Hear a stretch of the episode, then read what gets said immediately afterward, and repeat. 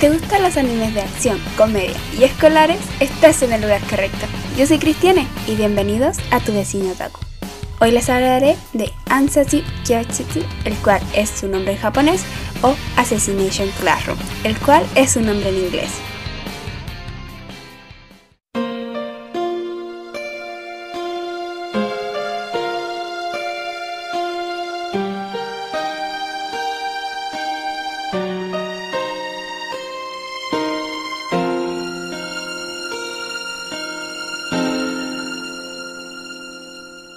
Con un total de 47 capítulos, Assassination Classroom no cuenta cómo el gobierno japonés encarga una importante misión a los alumnos de la clase 3E de una prestigiada escuela, pero esta clase es conocida como la clase de los perdedores. Y la misión que tiene que cumplir esta clase es que deben matar a su nuevo tutor, una poderosa criatura con tentáculos que planea destruir el planeta el día de la graduación. Para ayudarlos en su cometido, el mismo profesor, el cual le pusieron Koro Sensei, les enseña todo lo necesario para acabar con él antes de la graduación. Pero no solo les enseña cómo matarlo, sino también les enseña las materias normales de un colegio.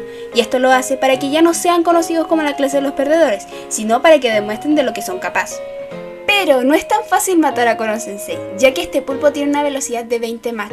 Esto implica que puede esquivar las balas muy fácilmente, y aparte este pulpo es inmune a cualquier tipo de armas, ya que estas al entrar en contacto con su cuerpo se derriten.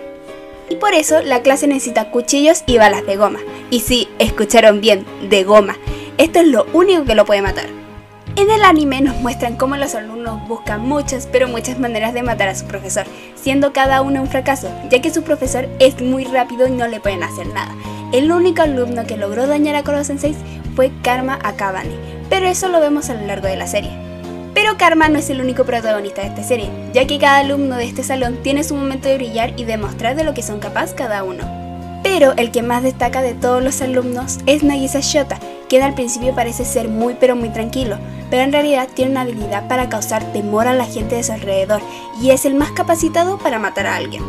Con el transcurso de la serie llegan nuevos alumnos y profesores a la clase, quienes tienen la misma misión, que es matar a Koro Sensei.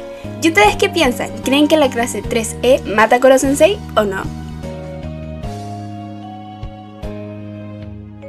Cuando yo empecé este anime no tenía muchas expectativas o algún spoiler de este. Solo lo vi porque sí y porque estaba en mi lista de pendientes.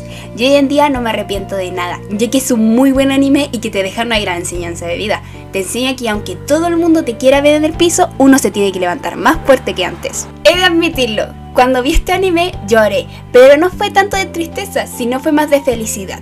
Como dije, este anime te enseña muchas cosas, como si tú quieres conseguir un objetivo, te tienes que esforzar para conseguirlo y no te tienes que rendir. Este anime tiene cuatro openings, los cuatro son muy buenos openings, ya que tanto la animación como la música van muy bien coordinados, y en mi opinión siento que todas las canciones identifican muy bien el anime, pero la que siento que lo identifica más es el primer opening, aunque los más conocidos son el tercero y el cuarto, ya que ambos tienen una melodía muy pegadiza. Los tres endings de este anime son muy tranquilos, como la mayoría de los endings. Cuando yo vi este anime solo escuché el primer ending y luego me fui saltando el resto. Hoy en día no puedo decir que me arrepiento de no haberlos escuchado y tampoco puedo decir que estoy feliz de haberlos saltado. No es que sean malos, de hecho han sido uno de los mejores endings que he escuchado, pero tienen algo que no sé cómo explicarlo. De hecho, mi favorita es el tercer ending, ya que siento que transmite un sentimiento muy fuerte. Recomiendo que las personas que vean este anime sean mayores de 14 años, ya que contiene algunos temas muy fuertes para algunas personas. Esta serie tiene 47 capítulos, contando la primera y la segunda temporada, un OVA, un especial y una película, el cual se debería ver de la siguiente manera. El OVA, que es como un boceto principal del anime, ya que algunas cosas cambian, pero la trama sigue siendo la misma. Luego viene la primera temporada, la cual es Ancestry Kyotsuku o Assassination Classroom, la cual tiene 22 capítulos. Después viene el especial, el cual es Ansatsu Kyotsuku de Tai no Shikan, el cual solo cuenta con un capítulo. Luego viene la segunda temporada, Assassination Classroom o Ansatsu Kyotsuku Session 2, con un total de 25 capítulos. Y para finalizar, la película Assassination Classroom The Movies 365 Days. Esta película no se encuentra en la mayoría de las páginas de anime, así que recomiendo que la busquen por Facebook. Actualmente, tanto el manga como el anime están finalizados. Bueno, hasta aquí el podcast de hoy. Espero que te haya llamado la atención este anime y que lo agregues a tu lista de pendientes. Yo soy Cristiane y te espero en el próximo podcast con otra recomendación de anime.